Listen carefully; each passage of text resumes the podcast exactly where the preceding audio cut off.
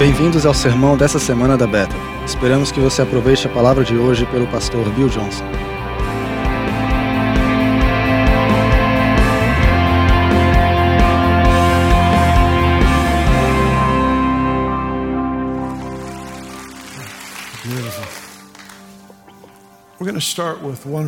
Nós vamos começar com um verso, com um verso, e nós vamos falar com esse verso, verso por um momento, e depois nós vamos ler ao redor e o contexto. Mas esse um verso, ele realmente tem uma, uma verdade muito forte, que realmente fala muito comigo e nessa, com essa igreja. Então, Zacarias capítulo 9, vamos ler o, o 12. Não, desculpe, o versículo 11. Não, desculpe, o 12. Apenas me ignore, não. Versículo 12. Voltai à fortaleza, ó presos da esperança. Também hoje vos anuncio que vos recompensarei em dobro. Voltai à fortaleza, ó presos da esperança. Também hoje vos anuncio que vos recompensarei em dobro. Algumas versões colocam outras palavras, mas na verdade, o que quer dizer é retorne ao teu lugar de, de fortaleza. Coloque essa, essas correntes e esse peso ao teu redor que se chamam esperança. E eu lembro que uma das meninas aqui da igreja, e isso faz 12 anos, e ela veio depois do momento de oração com essa frase, e, e Chris Walton fala sempre essa frase, e sempre fala aqui no time, e fala, essa frase diz que aqueles com maior esperança sempre serão os com maior influência. Os com maior esperança serão os com maior influência. Se existe algo que as pessoas anseiam agora, é a esperança. Não, não importa onde, se seja na política, na economia ou na. Não importa. As pessoas estão ansiando por esperança. Qualquer lugar que você vá, interaja com pessoas. As pessoas querem esperança. Isso descreve um grupo de pessoas que são. Esse versículo descreve pessoas que são fortalecidas nessa esperança. E a esperança no, no, na Bíblia é muito diferente da esperança do mundo. A esperança do mundo é, é assim algo que eu quero, algo que eu desejo. Eu espero que eu ganhe algo para o Natal. Eu espero que que chova. Mas na Bíblia, a esperança é a alegria antecipada de algo que vai acontecer. Essa excitação antes de que chegue algo. Todos nós podemos ter excitação ou alegria ou esperança quando algo vem acontecer, um romper está para acontecer.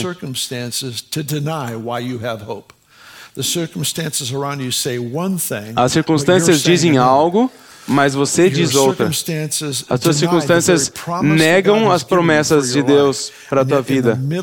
Mas em meio àquilo, meio a essa situação, você tem essa alegria, essa antecipação esperançosa de algo que vai acontecer. Se é amanhã, se é daqui dois anos, se é daqui 30 anos, você tem essa esperança, porque você serve a esse Deus que quebra situações impossíveis e, e traz o teu romper. E Deus, sempre, Deus me deu esse versículo e eu escrevo às uh, vezes num papel. E esse versículo é o meu versículo. E eu me sinto generoso porque eu estou te emprestando hoje. Retorne às suas fortalezas. Não é algo demoníaco aqui, não é fortaleza demoníaca. Mas é um lugar de, de segurança. E quando você olha nesse lugar aqui, nesse lugar aqui, você vai ver várias pessoas, vários lugares de segurança. Porque segurança segurança são pessoas que se deixam ser conhecidas e conhecem pessoas. Nós somos pedras vivas que foram colocadas juntas. E essa é a fortaleza, esse é o palácio onde nós somos a segurança. Provérbio diz que aquele que se separa ou se isola é, procura seus próprios desejos. O que o inimigo gosta de fazer é separá-lo da, da, do coletivo, do corpo.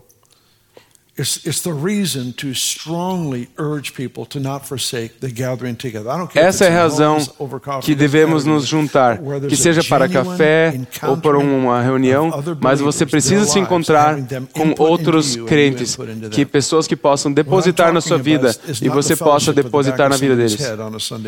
Não é apenas sentar aqui e, e concordar com a mensagem, mas é durante a semana quando você se engaja com outras pessoas. Esse é o lugar de segurança.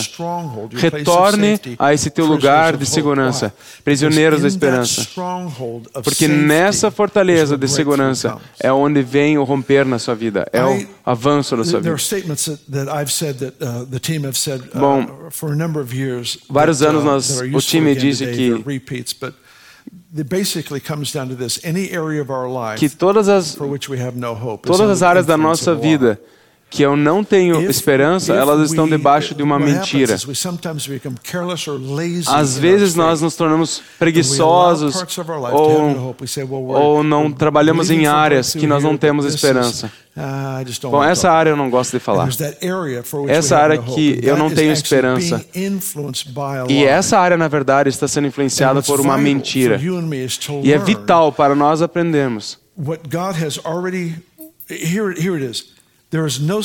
Não existe situação que você, não existe situação que você vai enfrentar que você não esteja preparado e que Deus não tenha não tenha algo para ela, uma resposta. É interessante que o povo de Israel que foi liberado do, Egito e foram para o deserto, eles tiveram batalhas no caminho e várias outras coisas eles teriam no caminho. E algum, alguém disse no passado: era fácil tirar Israel do Egito, mas difícil tirar Egito de Israel, porque eles foram foram instruídos como, como escravos e estavam debaixo de uma outra influência de outro reino. E eles precisavam ser mudados para se permanecer na terra prometida. Então eles estão ali no deserto e Deus diz: tem um inimigo em frente de vocês. Eles estão e, e o povo está equipado e tem as ferramentas para vencer, mas o coração não está pronto. Mas Deus falou assim: eu vou fazer esse caminho longo ao redor. Porque se eu levá-los agora para a batalha, eles vão ficar com medo e eles vão voltar para o Egito. Então, o que, que isso fala de Deus? Que Deus coloca desvios para batalhas que você não está pronto para vencer. Isso é, isso é muito grande, isso é muito forte. Ele sempre nos prepara para a vitória. Uh, Às vezes medo, ansiedade, intimidação, toda essa família de, de atitudes ruins. É uma família ruim, esse tipo de atitudes. O que acontece é que não é pecado você experimentar medo, mas o pecado começa quando eu realmente começo a trabalhar com medo, dou meus pensamentos, minhas atitudes, e aí eu começo a me tornar envenenado pelo medo. Quando eu abraço o medo, e isso me torna cego para aquilo que Deus me deu e que Deus me capacitou. E eu me sinto abandonado, isolado, não tenho resposta. Eu tentei fazer tudo. E isso, na verdade, é resultado de medo. E isso é desesperança. E eu cheguei nesse lugar de desesperança porque eu perdi aquilo que Deus colocou na minha vida. Não consigo mais ver. Uh, Todos nós aqui estamos enfrentando algo. Todos nós estamos trabalhando bem em algumas coisas, mas não tão bem em outras. Então nós estamos enfrentando desafios. E todos nós, se nós gastássemos uma hora, Deus me mostre, me ajude a lembrar o que você me falou nos últimos anos. Coisas que eu orei, coisas que você respondeu. Peça a Ele para que Ele te, te lembre daquilo que Ele te falou. E eu quero, e eu falo que cada situação que você passou, Deus colocou as ferramentas em você para você vencer. E você apenas precisa relembrar e trazer à tona para que você enfrente essa, esse momento. O problema é que o medo ele nos tira desse lugar onde nós e não conseguimos ver essas ferramentas. E você já esteve nesse momento onde que você pensa, eu não lembro de nada que Deus fez para mim. É muito engraçado. Mas eu não consigo pensar nada nesse momento nisso. E eu preciso, na verdade, desse momento onde eu volto e eu tenho que avançar e estar com Deus e falar com Ele a respeito disso. Para alguns, isso às vezes é anos ou décadas. Mas essa história que você tem com Deus realmente formou é, ferramentas para essas, essa ação, para esse momento que você está vivendo. E Deus é um bom administrador. Ele responde orações, mas ele faz isso de uma forma diferente. Nós estamos batalhando por grandes romperes em nossa vida. E às vezes Deus nos dá apenas uma semente em vez de uma árvore. Às vezes estamos olhando para essa coisa enorme, essa árvore. O problema é que nós não, somos, não sabemos ser encorajados no processo, porque o esperar, tudo será diferente depois dessa, dessa curva, depois dessa estação. Mas durante essa estação, e não de forma intencional, mas nós colocamos Deus nesse momento nós colocamos Deus nesse momento como longe ou como difícil, mas nós precisamos olhar para o futuro e precisamos realmente administrar e ser bons mordomos da resposta que Deus nos dá, dessa semente que Ele nos dá. Esse, esse desenvolver dessa semente para chegar na, na resposta grande. Então, todas as vezes que Deus me coloca nesse processo, Ele está tentando fazer-me crescer para que eu possa receber essa oração, essa resposta grande. Porque se Deus me der, der a árvore nesse momento, esse carvalho nesse momento, eu não consigo administrá-lo. É muito grande para mim. Então Deus me sempre me prepara para administrar a resposta.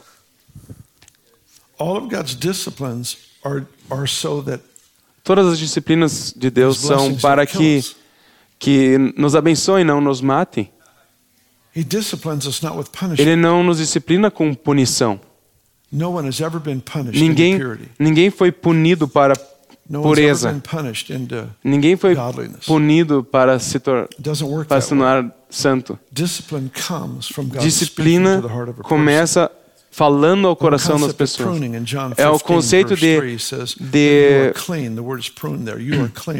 de podar na videira, de João 15, 3. Vós já estáis limpos pela palavra que vos tenho falado. É a palavra que muda o meu coração. Não é a circunstância, não são as circunstâncias. As circunstâncias, na verdade, me fazem prontos para ouvir. Você lembra quando Jonas estava na barriga do peixe? Ele provavelmente pensou: alguém lá fora tem uma resposta diferente do que eu preciso. É uma posição para ouvir. Isso que acontece, as circunstâncias nos acordam para ouvir a palavra, mas a vida está na palavra.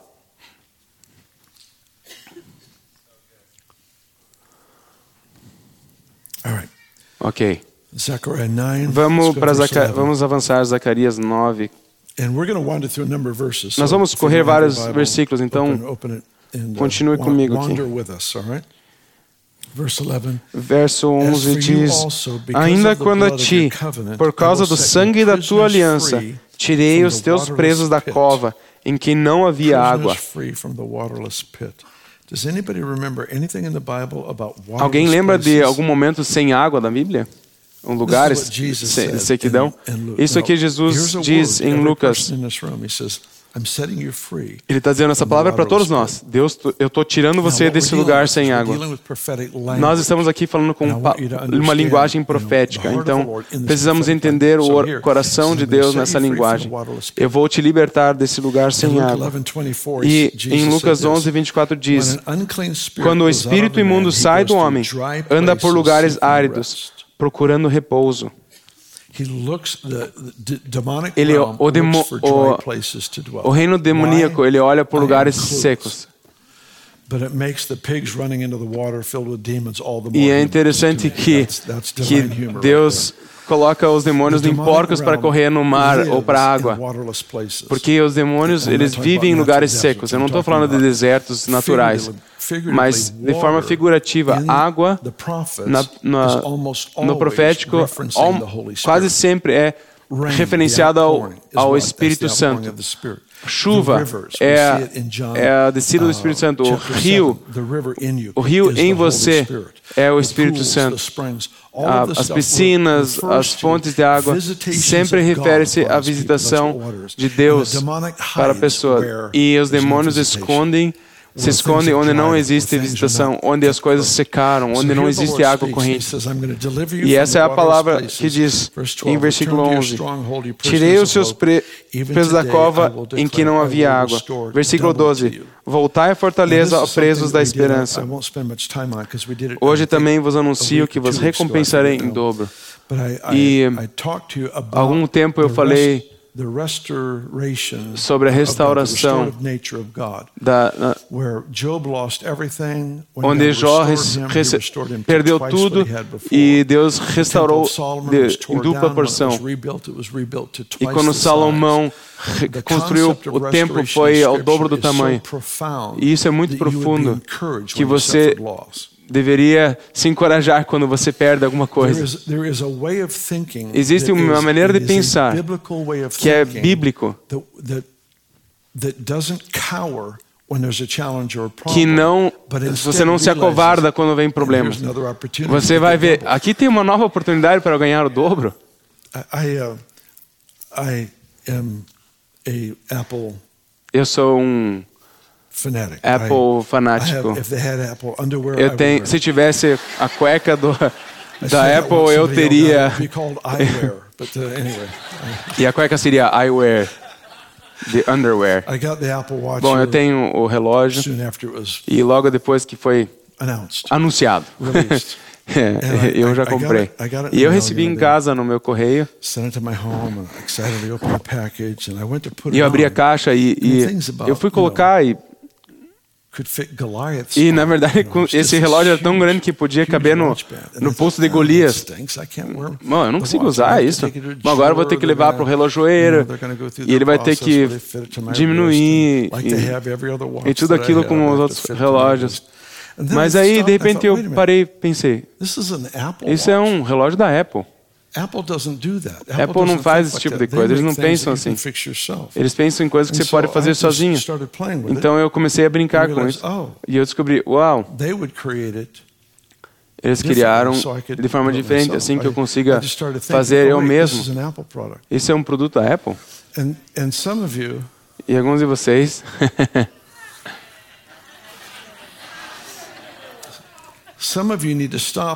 Alguns de vocês precisam parar nesse, no meio do conflito e falar: Peraí, eu pertenço a Deus. Isso, isso funciona diferente do que eu estava acostumado. Aquilo que o inimigo trouxe para o mal, Deus vai, vai transformar. Ele vai reverter isso para o bem. Só precisa ser oh, esse momento, uau, aham, esse é um produto da oh, Apple. Oh, espera aí, eu pertenço a Deus. Eu não estou fora dos seus pensamentos, da sua vontade, eu não estou fora do seu propósito. Ele fez tudo que eu vejo para o mal, na verdade, Ele está me posicionando para receber o dobro do que eu perdi. E é isso que esperança faz. Esperança reinterpreta as circunstâncias.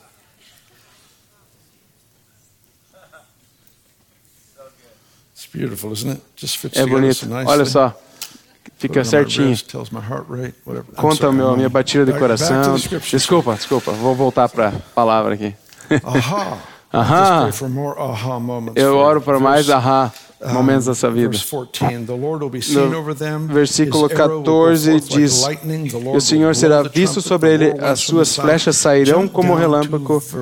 E agora pule para o versículo 17. Quão grande é a sua bondade e quão grande é a sua formosura! O cereal fará florescer os jovens e o vinho novo às donzelas.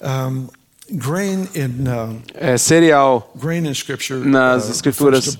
sempre refere-se à palavra porque se faz pão. E palavra é a É, pão é a palavra.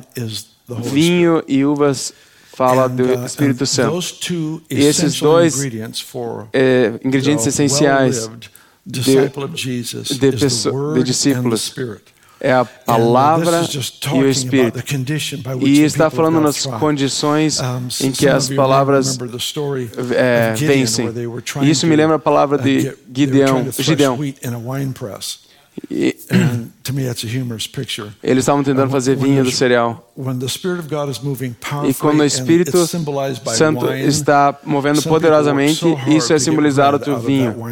E é interessante como pessoas tentam fazer pão daquele momento do vinho. Eles querem, querem fazer um ensinamento do, do, do que o Espírito Santo está fazendo.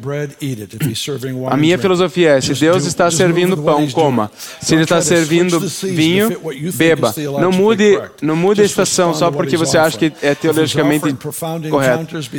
Se é, Deus está oferecendo encontros profundos, vá e seja o primeiro a, a pular.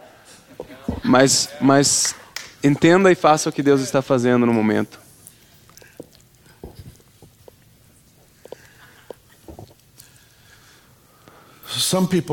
Algumas pessoas.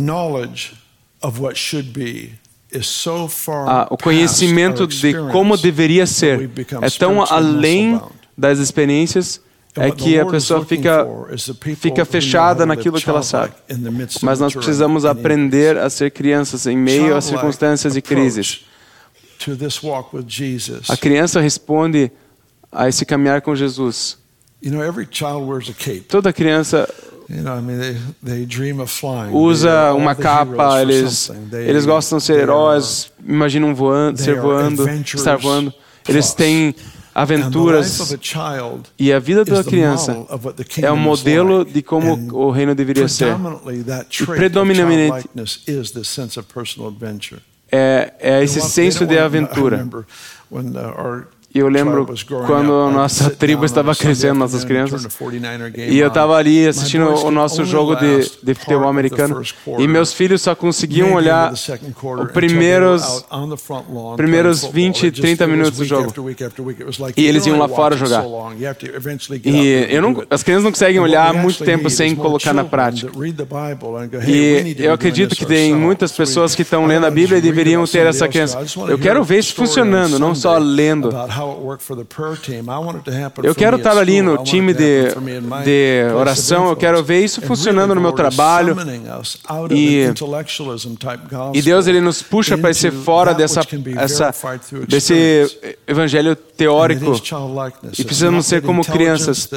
Uh, uh, não é apenas essa inteligência de, de ler, e não que isso seja ruim que você aprenda, mas precisa ser seguido de prática. Britches?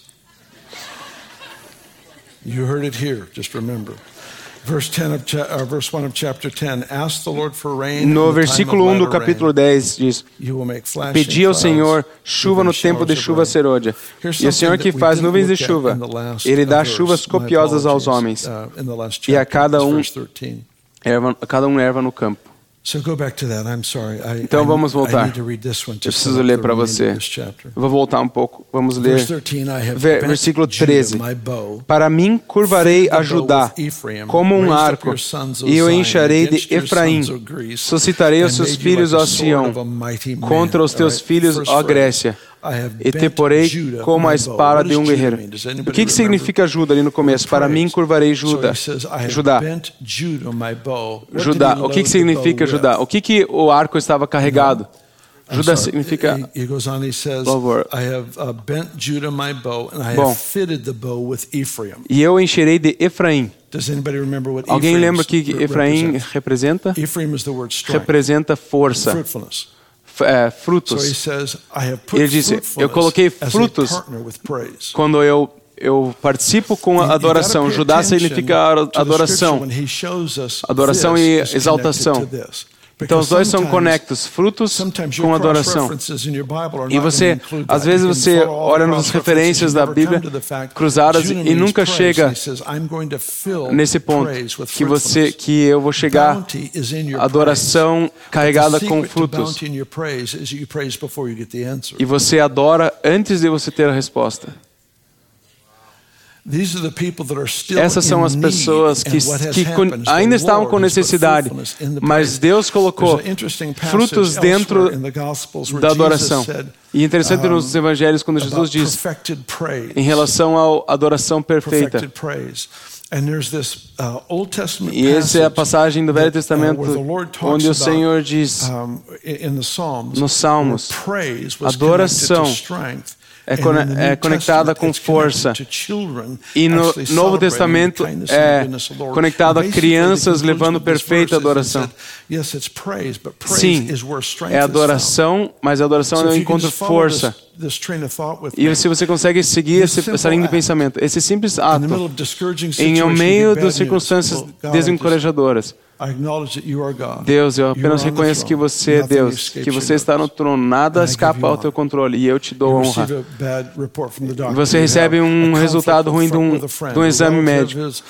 problemas com amigos, algum problema, alguma coisa ruim que acontece, e você para no meio e diz: Senhor, eu apenas reconheço que você é Deus, que você está sobre tudo, e nada que eu estou experimentando é, está fora daquilo que você está vendo.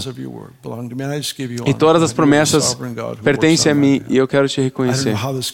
Eu não sei isso como vai, funciona, mas eu quero confiar em Ti. Essa oferta e isso a Bíblia te chama de força. Isso a Bíblia chama de força. Isso a Bíblia chama de frutos. Fruto, ser frutífero. Você ainda não sente dentro de você, mas você reconhece a sua soberania e você você engaja. O que o inimigo está tentando você a se isolar para você ser destruído. E você na verdade muda e engaja com, a, com a, essa, essa, essa frutividade de Deus. E nós estamos, na verdade, profetizando sobre os detalhes da nossa vida. Você vai mudar, você vai ser frutífero, você vai estar forte, você vai prosperar, você vai se tornar completo. Eu foco na promessa, eu foco nele. Isso é essa coisa maravilhosa quando eu celebro ele. Ele, ele libera o que precisa acontecer para as circunstâncias. Bom, vamos cuidar disso, vamos arrumar aquilo para ele. E essas coisas começam a mudar. Às vezes não no momento, mas às vezes depois de uma estação. Mas Deus está me, me colocando no posição que a resposta não vai me destruir. Ele está me preparando para que o momento que essa semente se torne o carvalho, e quando essa resposta chegar, o carvalho chegar, essa resposta não vai me, me ser maior do que eu. E no versículo 10 diz, capítulo 1 diz, Pedi ao Senhor chuva no tempo da chuva serode. E duas recomendações que eu tenho.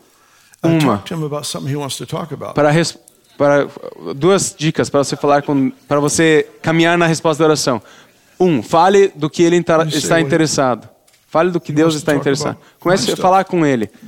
Bom, eu, às vezes você, ah, eu queria falar com Deus sobre as minhas coisas, mas para você aprender a ouvi-lo e fale, comece a orar por aquilo que Deus quer. Ore por, por trabalhadores para a colheita. É o que Ele quer que você peça. E a segunda coisa, comece a orar por aquilo que já está acontecendo. Eu penso que é engraçado. Ore por chuva enquanto está chovendo. Deus, eu oro. Que é, é o que o versículo diz: ore por chuva no tempo de chuva. Alinhe a sua vida de oração com as suas atividades e isso vai te posicionar para o próximo, próxima coisa que ele vai fazer. E no versículo 3 diz: Contra os pastores se acende a minha ira. Uh, e no contexto é que pastores que fazem coisas para eles mesmos. E no próximo, ele fala: mas o Senhor exército visitará o seu rebanho, a casa de Judá, e os fará com o seu majestoso cavalo na peleja.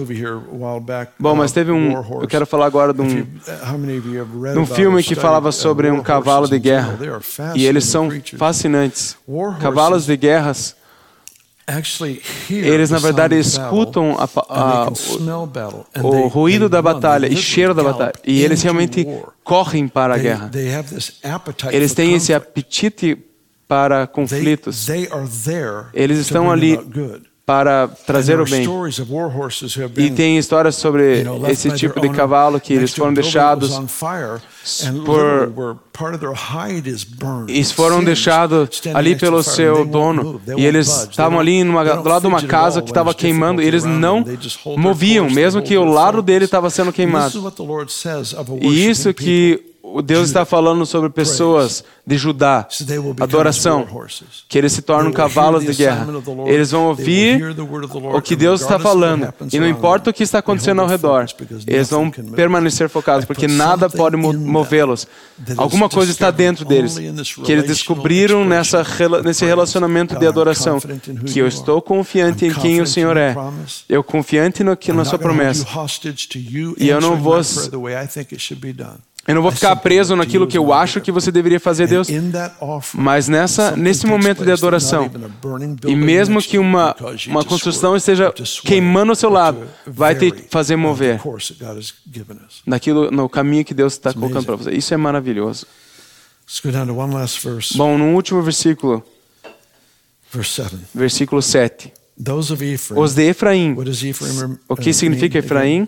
Lembra? Ser frut, frutífero. Os de Efraim serão como valente, e o seu coração se alegrará como vinho.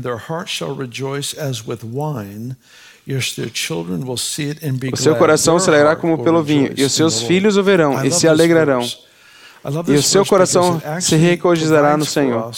E esse versículo é maravilhoso porque ele, esse versículo nos dá uma chave para impactar a, nova, a próxima geração. Ele diz: os de Efraim serão como um valente. Primeiro, quando fala de Efraim, fala de homens e mulheres.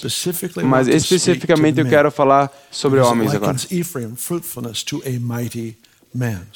Então, frutividade, masculinidade verdadeira. Homens que são homens, não, que não têm medo de ser homens. E neste lugar, uh, em, onde existe essa masculinidade e verdade, descobrir o que uma alegria que intoxica significa. Eles vão regozijar como se tivessem com vinho. A figura é, é uma influência que é fora. Na verdade, é que tem que estar dentro, né? O vinho. Você precisa tomar, mas é um efeito externo, é isso que ele quer dizer. Você não fica bêbado cheirando o vinho, você precisa ter, colocar ele para dentro. Mas essa intoxicação, essa influência externa de Deus, que realmente traz alegria, que manifesta de uma maneira que nunca aconteceu antes. Isso que eu estou querendo dizer. Eh, eh, Muitas pessoas gostam da alegria quando acontece para a gente, mas a gente às vezes não gosta quando o outro está feliz. Ok, vou deixar isso para você. Bom, diz assim: Os Efraim serão como um valente, e o seu coração se alegrará como pelo vinho. Os seus filhos ouverão e se alegrarão. Os filhos ouverão e se alegrarão. O que está dizendo? Eu acho que está dizendo que existe uma geração esperando por, uma, por exemplos de homens que realmente experimentam alegria.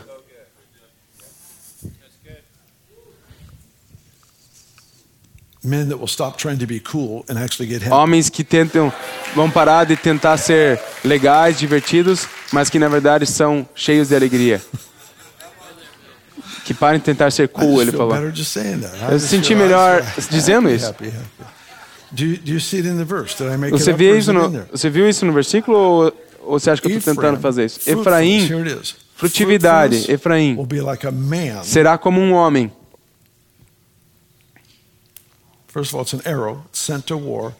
um arco enviado para a guerra. Um homem, um homem homem, que acessa esse lugar que, como vinho, e, é menso, e essa alegria vai realmente mudar e vai transformar essa geração que está esperando por uma geração para seguir. Eu não sei se você vê isso. É essa essa essa orquestra de esperança, adoração, alegria que impacta as gerações, que coloca, posiciona as pessoas para descobrir quem elas são. E eles sabem porque conseguiram ver alguém que modelou isso para eles antes. Amém. Levante-se, se você, por gentileza, levante.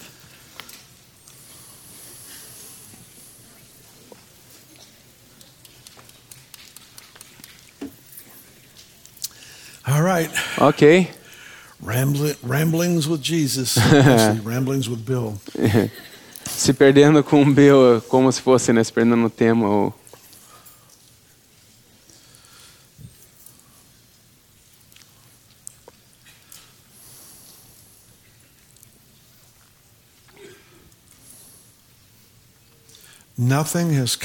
Nada our way vem para a nossa vida that he has not already provided que Deus não preparou uma resposta para. In fact, I, Bob a ele menciona algo. Ele é um profeta amigo nosso, ele falou isso alguns meses atrás. Deus está fora do tempo nós estamos em tempo. Nós estamos aqui até ali no tempo. Mas Deus olha fora do tempo. Ele olha a, a resposta como se já se tivesse acontecido, porque ele olha fora do tempo. Ele só conecta a gente com o que já vai acontecer. Eu gosto muito disso. keep saying it here Eu vou continuar dizendo isso until I aqui. think you like it too. Enquanto, até quando você também gostar disso. É, você pode fingir que você gosta, mas, mas honestamente, pense. need a significant breakthrough Quantos aqui precisam, quantos aqui precisam de um romper, uma resposta no próximo ano? Bom, espero que você tenha, porque se você está crescendo, você precisa. No seu livro já, já aconteceu. Quando Deus te deu uma promessa para aquilo, é porque na verdade Ele já trabalhou todas as questões. O que nós estamos fazendo é, nós estamos dizendo sim em nosso coração para a esperança. E eu tenho esperança porque já está feito, porque Deus já fez. Eu tenho uma, uma razão para adorar, porque já foi feito, já está decidido. Minha esperança, ela gera em mim um- uma adoração sacrificial, porque eu- Eu já sei if que vai acontecer e nada vai acontecer na minha vida que ele já não tenha planejado romper na minha vida. É a resposta. Mas na verdade não só isso, mas a dupla porção. A dupla porção. Uau. Eu quero orar sobre você. Dupla porção. Coloque a sua mão sobre o coração. E eu quero declarar dupla robbed, porção sobre aquilo que foi roubado e foi tirado da sua vida. Mesmo coisas que eu Even contribuí para acontecerem, coisas ruins, bobas que eu fiz. Mas Deus restaura. E eu falo, Deus, faça novamente, restaura. as though it were all done against us. And as a father, you live to vindicate us. E como um pai, você vem e nos dá. E eu oro para que exista dupla porção. Em nome de Jesus. Amém.